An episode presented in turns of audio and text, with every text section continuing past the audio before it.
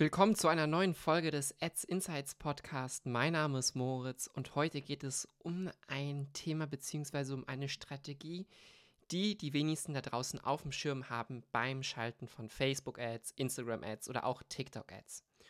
Und heute geht es um das Thema Fanpages. Worauf warten wir also? Los geht's.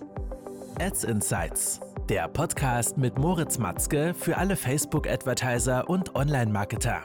Erfahre die besten Strategien, Tipps und Experteninterviews, um deine Social-Media-Kampagnen noch besser zu machen. Fanpages sind separate Seiten, also Profile, die du erstellst, um über diese Profile dann die Werbeanzeigen auszuspielen. Jetzt denkst du dir, warum, warum sollte ich das überhaupt machen?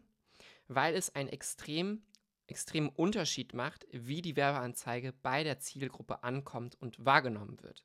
Stell dir folgendes vor.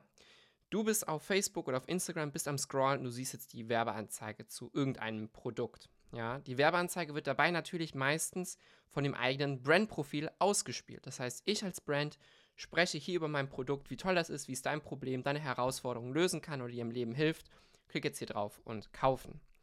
Im Falle, wenn du eine Fanpage verwendest, wirkt die Werbeanzeige ganz anders, weil nun wirbt oder spricht eine dritte Seite über dein Produkt, ja, und die Werbeanzeige kann dadurch auch gar nicht so stark als Werbeanzeige wirken, sondern wirkt eventuell vielmehr wie ein organischer Beitrag oder einfach nur äh, ein Beitrag, welcher Informationen enthält. Ja, zum Beispiel könnte man jetzt sagen, wir haben jetzt Produkt A und das spricht jetzt über ähm, eine, ein Bartpflegeöl. Ja, das heißt, eine Brand, die hat ein Bartpflegeöl, die verkauft selber ihr Bartpflegeöl.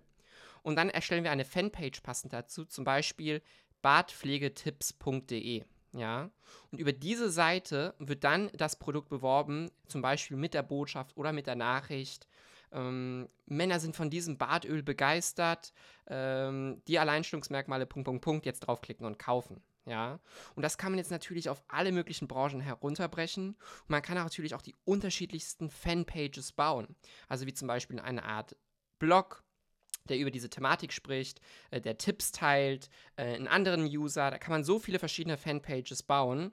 Und einfach jetzt mal, um dir das Potenzial davon darzustellen oder genauer zu zeigen. Wir haben genau das bei mehreren Kunden gemacht und konnten dadurch nur durch diesen simplen Wechsel der Profilseite, über die die Werbeanzeigen ausgespielt werden, den ROAS, jetzt kommt's, verdoppeln. Ja, du hast richtig gehört. Wir konnten bei der Kampagne, wo wir vorher einen ROAS von 2 hatten, den ROAS auf 4 erhöhen. Alle anderen Variablen sind genau gleich geblieben. Der einzige Unterschied ist, dass die Werbeanzeige über eine andere Seite ausgespielt wird. Und genau das empfehle ich dir daher auch, unterschiedliche Fanpages zu erstellen und auch die Werbeanzeigen dementsprechend auf diese Fanpage anzupassen, damit sie eher wie ein Beitrag wahrgenommen werden und weniger wie eine Brand-Ad. Teste es aus in deinem Ad-Account und schau, ob du dadurch eine bessere Performance erzielen kannst. Bei manchen Kunden hat es extrem eingeschlagen und einen extremen Unterschied gemacht. Bei anderen Kunden ist die Performance sogar teilweise schlechter gewesen als übers Brandprofil. Deshalb teste es unbedingt aus, denn das sind zum Beispiel Hebel, die wirklich einen Unterschied bei dir im Werbekonto machen, in deinem Online-Shop machen, in deinen Umsätzen machen und jetzt nicht irgendwie, dass du jetzt eine Kampagneneinstellung feiner einstellst oder ähnliches. Das wird nicht so den Wachstumshebel ähm, haben, sondern Maßnahmen wie diese können wirklich einen Unterschied in deinen Zahlen bringen. Also, viel Spaß beim Testen. Wenn dir die Folge gefallen hat, dann abonniere auf jeden Fall den Podcast und wir hören uns schon in der nächsten Folge. Bis dahin und ciao, ciao.